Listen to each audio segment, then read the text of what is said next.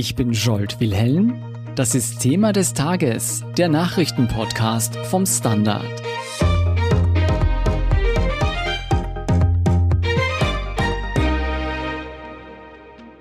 Nicht einmal zwei Jahre nach dem Ibiza-Skandal macht Österreichs Regierung wieder einmal internationale Negativschlagzeilen. Eine Hausdurchsuchung beim Finanzminister, schwere Korruptionsvorwürfe gegen ÖVP-Mitglieder und ein Bundeskanzler, der öffentlich die Ermitteln der Staatsanwaltschaft angreift. Für alle Beteiligten gilt natürlich die Unschuldsvermutung. Und doch hat man das Gefühl, dass Korruption und Amtsmissbrauch ein wiederkehrendes Element in diesem Land ist. Wie korrupt Österreich aber wirklich ist, wie der Parteiwirtschaft und Postenschacherei Einhalt geboten werden könnte und was hinter Kurzangriffen auf die Justiz steckt, erklärt Sebastian Fellner vom Standard. Sebastian, ich denke, den meisten unserer Hörer und Hörerinnen werden vor allem der Ibiza-Skandal und die Casinos-Affäre präsent sein. Und auch bei den jüngsten Ereignissen um die ÖVP-Spitze beschleicht einen das Gefühl, dass wir in besonders schmierigen Zeiten leben. Ist das der Fall oder hatte Österreich immer schon ein so großes Problem mit Korruption? Also natürlich sind uns die Korruptionsskandale, die aktuell sind oder vor ein paar Jahren waren, besonders präsent in unseren Köpfen. Ich habe mir für meinen Bericht vom Wochenende angeschaut, was es so in der Vergangenheit gegeben hat und man muss sagen, es hat immer wieder Skandale und Skandelchen gegeben über die letzten 40, 50 Jahre in Wahrheit. Ich glaube nicht, dass wir in einer besonders schmutzigen Zeit leben. Ich glaube, Korruption ist ein strukturelles Problem und solange sich die Strukturen nicht ändern, werden sich auch die Korruptionsvorfälle nicht dezimieren. Kommen wir gleich darauf zu sprechen.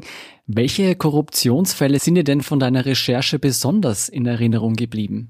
Besonders präsent waren in den vergangenen 20 Jahren natürlich die Causa Eurofighter und die Buwok-Privatisierung. Es hat aber auch so kleinere Korruptionsfälle gegeben, wie zum Beispiel der Justizdatenskandal, der mir bis zu meiner Recherche noch nicht bekannt war. Da ist es darum gegangen, dass Mitarbeiter im Justizministerium Exekutionsdateien, also wer gepfändet wurde, an eine Kreditauskunftei verkauft haben, gewinnbringend.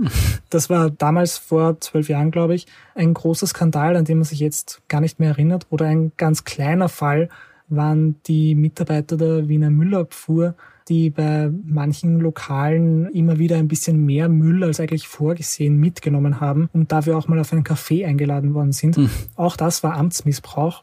Die sind auch verurteilt worden, allerdings zu der Tat schwere, angemessenen, sehr geringen Strafen. Mhm, also Korruption erfasst alle Schweregrade. Kann man denn den Korruptionsgrad an einer Zahl festmachen? Also beispielsweise, wie viel Schmiergeld in Österreich jährlich fließt oder wie Österreich in Sachen Korruption im internationalen Vergleich dasteht? Sehr schwierig. Das Problem ist, Korruption ist ein sogenanntes Heimlichkeitsdelikt. Das heißt, im Wesentlichen läuft das immer darauf hinaus, dass sich zwei Leute untereinander ausmachen, sie tricksen jetzt das System aus. Das heißt, in aller Regel gibt es dabei keine Spuren und man weiß auch oft nicht, dass diese Verbrechen stattgefunden haben. Bei einem Einbruch zum Beispiel fängst du vielleicht den Einbrecher nicht, aber du merkst, die Tür ist aufgebrochen und deswegen gibt es eine Statistik dazu. Mhm. Statistisch gibt es in Österreich nur eine Verurteilungsstatistik, das waren 2019 211 Fälle, die mit einer Verurteilung vor Gericht geendet haben. Man weiß aber natürlich nicht, wie viele Fälle gar nicht erst angezeigt worden sind. Die Transparenz-NGO Transparency International macht ein internationales Ranking zur Korruptionswahrnehmung. Da werden Manager, NGOs und andere Leute befragt, wie groß denn das Korruptionsproblem in bestimmten Ländern ihrer Ansicht nach ist. Auch das hat natürlich den Haken, dass Korruption, die nicht wahrgenommen wird, darin nicht erfasst wird. Aber es ist ein ganz guter Gradmesser. Da liegt Österreich von 180 untersuchten Ländern auf Platz 15. Das klingt jetzt auf den ersten Blick gar nicht so schlecht. 15. Platz von 180 untersuchten Ländern. Aber was heißt denn das konkret? Wie üblich ist es in Österreich, Beamte oder Politiker zu bestechen? Also was es in Österreich nicht gibt, ist so dieses flächendeckende Problem, dass du eine Baugenehmigung nur kriegst, wenn du die Behörde schmierst oder dass du ganz automatisch von einem Verkehrspolizisten angeboten bekommst, dass du statt der regulären Strafe ihm einfach die Hälfte davon privat gibst.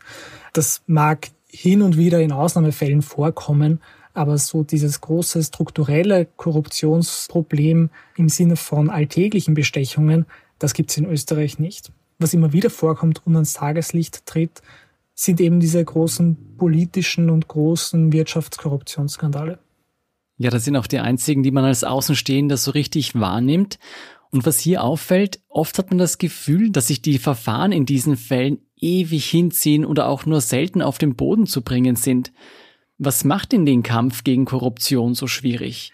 Das liegt wieder an der Natur dieser Verbrechensart. Bei Korruptionsdelikten kannst du keine Fingerabdrücke nehmen oder du findest auch sonst keine Spuren. Es gibt kaum Zeugen und sowas. Die Ermittler und Ermittlerinnen müssen sich ganz oft einfach auf Indizien stützen. Und so blöd Korruptionstätigkeiten irgendwie per SMS auszumachen, sind nicht alle. Sag mal, das Problem mit den verdeckten Absprachen, das hat doch jedes Land. Ist es in Österreich tatsächlich leichter, es sich zu richten, als beispielsweise in anderen westlichen EU-Staaten? Ja, das kann man schon so sagen. Das Parteienfinanzierungsgesetz in Österreich ist einigermaßen unterentwickelt, was die Transparenz angeht. Wir haben das gesehen bei dem, was Heinz-Christian Strache auf Ibiza gesagt hat.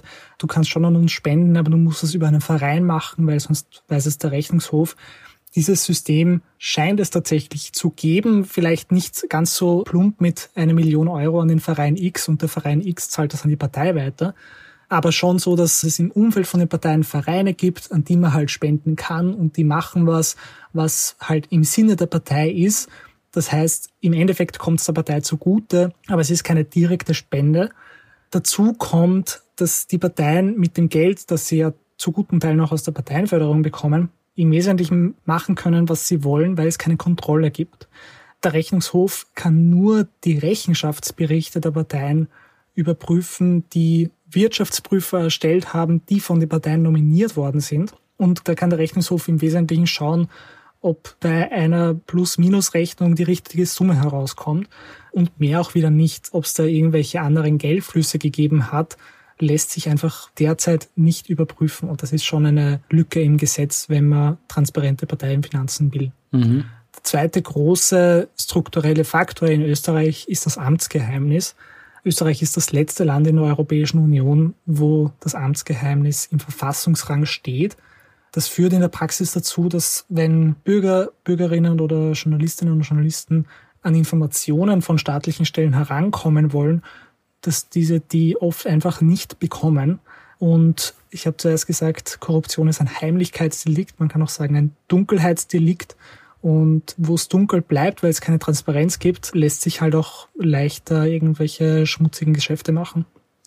Dann kommen wir doch zu den Möglichkeiten, die man hätte, etwas dagegen zu tun, gegen diese Korruption. Wäre jetzt zum Beispiel die Abschaffung des Amtsgeheimnisses eine Möglichkeit, Korruption in Österreich aktiv zu bekämpfen? Ja, absolut. Das sagen alle Expertinnen und Experten. Tatsächlich ist jetzt ein Gesetzesentwurf auf dem Weg. ÖVP und Grüne haben sich eh schon im Regierungsprogramm darauf geeinigt, das Amtsgeheimnis abzuschaffen und stattdessen ein Grundrecht auf Information einzuführen. Das heißt, jeder, der in Österreich lebt, hat dann Anspruch darauf, Informationen zu bekommen. Das ist schon ein wirklicher Paradigmenwechsel. Es wird noch ein bisschen dauern, bis das kommt, weil auch ÖVP und Grüne haben sich jetzt darauf geeinigt, aber sie brauchen, weil es eine Zweidrittelmaterie ist, eine von den größeren Oppositionsparteien. Mhm. Das heißt, sie müssen mit denen verhandeln, dann muss das Parlament das beschließen und dann wird es noch so eine Übergangsfrist von mindestens einem Jahr brauchen, bis es in Kraft tritt. Das heißt, wir können 2023 frühestens mit Informationsfreiheit in Österreich rechnen. Hm, das ist noch ein ganz schön langer Weg bis dahin, aber ich denke auch uns Journalisten wird das die Arbeit wesentlich leichter machen. Angenommen, das Amtsgeheimnis wird dann tatsächlich abgeschafft. Was heißt das dann in weiterer Folge für Politiker wie zum Beispiel den Finanzminister Gernot Blümel, der bei seiner Aussage vor dem Ibiza-Urausschuss mehr als 60 Mal Ich kann mich nicht erinnern gesagt hat, oder so ähnlich zumindest. Braucht es nicht auch Mittel, um von Politikern Rechenschaft einfordern zu können?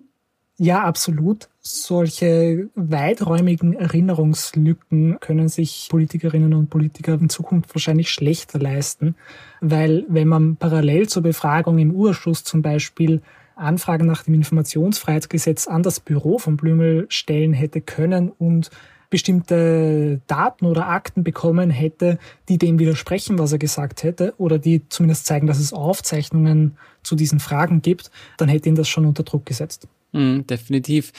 Was ist denn mit Politikern, die sich aktiv in Ermittlungen einmischen? Bundeskanzler Kurz warf beispielsweise der Wirtschafts- und Korruptionsstaatsanwaltschaft unmittelbar nach der Bekanntgabe der Ermittlungen gegen Blümel Ermittlungsfehler vor. Dabei hatte er schon zuvor lautstark die Justiz angegriffen, als die ÖVP ins Zentrum der Casinos-Affäre gerückt war. Was kann man gegen eine derartige politische Einflussnahme tun? Man muss zuerst festhalten, dass das natürlich zeigt, wie nervös Sebastian Kurz wegen dieser Ermittlungen ist. Weil wenn er wirklich glauben würde, dass das quasi alles super sauber war und dass ihm oder der ÖVP das nichts anhaben könnte, dann hätte er keinen Grund, gegen eine unabhängige Justiz zu wettern. In Wahrheit kann man nicht wahnsinnig viel dagegen tun. Man kann jetzt kein Gesetz erlassen, dass Regierungspolitiker Staatsanwaltschaften nicht kritisieren oder attackieren dürfen wenn einem das als Staatsbürger, Staatsbürgerin ein Anliegen ist, dass das nicht passiert, kann man das natürlich in die Wahlentscheidung einfließen lassen. Hm. Die ist halt auch nur alle paar Jahre. Im Endeffekt ist es eine Frage des politischen Anstands von Regierungspolitikern, ob sie die Gewaltentrennung ernst nehmen und Justizbehörden einfach in Ruhe ermitteln lassen, auch wenn es ihnen gerade wehtut. Ich glaube, da muss man diese Politiker und Politikerinnen einfach in die Verantwortung nehmen, ein bisschen Souveränität zu wahren. Ja, dieser mangelnde Anstand hatte den grünen Koalitionspartner in den letzten Wochen ziemlich in Rage gebracht und die Grünen sind in Sachen Justiz mittlerweile auf Konfrontationskurs mit der ÖVP. Sind von dieser Regierung weitere Reformen zu erwarten, die die Justiz stärkt und Korruption in Österreich erschwert? Also was im Koalitionsprogramm noch vereinbart ist, ist die Neuregelung der Parteienfinanzen. Diese Einschaurechte für den Rechnungshof, die ich vorhin erwähnt habe, die sind im Regierungsprogramm vereinbart und die sollen jetzt auch demnächst kommen. Da machen die Grünen Druck, natürlich aus diesem Leid heraus mit der ÖVP gerade zu koalieren und um den Angriffen der ÖVP etwas entgegenzusetzen. Das werden natürlich knifflige Verhandlungen werden, weil man bis jetzt nicht den Eindruck bekommen hat, dass die ÖVP so viel Wert auf Transparenz bei den Parteienfinanzen legt und weil die ÖVP, das darf man nicht vergessen, auch eine wahnsinnig große und komplizierte Organisation ist für die Transparenz, auch wenn alles sauber läuft, ein riesen Verwaltungsaufwand bedeutet. Die ÖVP besteht aus acht Bünden und tausenden Gemeindeparteien. Wenn die jetzt dann alle quasi sauber und offen rechnen müssen, ist das schon heikel für die Partei. Mhm. Denkst du denn der Grund, warum Kurz sich jetzt so lautstark in die Ermittlungen einschaltet und vor allem auch in diese schweren Vorwürfe gegen seinen Parteikollegen Gernot Blümel, hat das damit zu tun, weil er fürchtet, dass er selbst mit reingezogen werden könnte in die Ermittlungen? Oder denkst du, ist das wirklich ein rein politischer Reflex? Ich glaube schon, dass da ein gewisses Kalkül und eine Berechnung dahinter steckt selbst wenn nicht gegen Sebastian Kurz direkt ermittelt wird und eine Hausdurchsuchung beim Kanzler zum Beispiel wäre natürlich das absolute Worst-Case-Szenario für die Partei, schadet ihm allein schon die Nähe zu Gernot Blümel extrem. Jeder weiß, dass es einer seiner engsten Vertrauten ist und alles, was der ÖVP schadet, schadet in Wirklichkeit auch Kurz. Hm, dann sind wir mal gespannt, welche Justizreformen unter dieser Regierung noch zustande kommen können. Vielen Dank, Sebastian Fellner, für deine Recherche. Danke. Wir sind gleich zurück.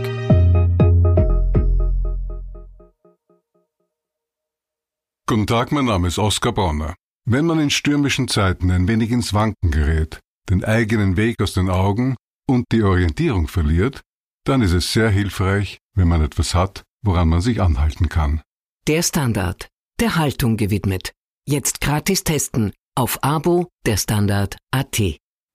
Und hier ist, was Sie heute sonst noch wissen müssen. Erstens. Bis gestern Sonntag mussten Frauen das Arbeitsjahr 2020 verlängern, um auf das gleiche Einkommen wie Männer zu kommen. Diesen Punkt markiert der Equal Pay Day, der laut Berechnung des Frauennetzwerks Business and Professional Women auf Sonntag, den 21. Februar fiel. Demnach verdienen Frauen durchschnittlich um 14,3 Prozent weniger als Männer. Im Vergleich zum Vorjahr ist es eine leichte Verbesserung, trotzdem gäbe es noch viele Hürden zu überwinden. Grund für das niedrigere Einkommen sei vor allem, dass Frauen nach wie vor mehr unbezahlte Arbeiten in der Familie übernehmen und die Vereinbarkeit von Jobs und Kinderbetreuung in vielen Fällen kaum gegeben ist. Zweitens, ursprünglich waren es 700 Tonnen nicht recycelbarer und mit Chemikalien belasteter Plastikmüll, die ein Entsorgungsunternehmen in Amstetten im Vorjahr illegal nach Malaysia exportiert hatte. 100 Tonnen davon sind nun wieder in Österreich eingetroffen. Das Umweltministerium hatte die Rückführung der im Zoll verbliebenen Container beantragt, der restliche Müll war bereits deponiert. Das Umweltbundesamt soll nun Proben aus den rückgeführten Containern entnehmen und sie auf ihren Chemikaliengehalt untersuchen. Dann soll auch das Strafausmaß für die FCC Mostviertel Abfallservice GmbH und weitere am Export beteiligte Unternehmen feststehen, die den mit Elektroschrott kontaminierten Plastikmüll nach Malaysia verschifft hatten. Und drittens, die Videoplattform YouTube verwechselte bei einem Schachkanal die Begriffe weiß und schwarz mit rassistischen Angriffen und sperrte vorübergehend den Betreiber des besagten Kanals. Der Vorfall sorgt einerseits für Schmunzeln, andererseits zeigt er die weitreichenden Probleme auf, die zustande kommen können, wenn sich Plattformbetreiber wie YouTube und Facebook bei der Kuratierung allein auf Algorithmen verlassen. Mehr dazu und die aktuellsten Informationen zum weiteren Weltgeschehen finden Sie wie immer auf der Standard.at. Um keine Folge von Thema des Tages zu verpassen, abonnieren Sie uns bei Apple Podcasts oder Spotify. Unterstützen können Sie uns mit einer 5-Sterne-Bewertung und vor allem indem Sie für den Standard zahlen. Alle Infos dazu finden Sie auf abo.derstandard.at und dst.at slash supporter. Danke für Ihre Unterstützung. Ich bin Jolt Wilhelm. Baba und bis zum nächsten Mal.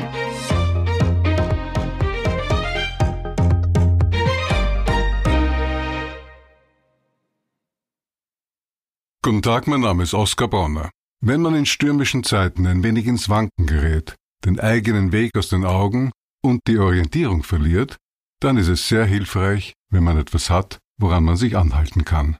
Der Standard der Haltung gewidmet. Jetzt gratis testen auf Abo der Standard.at.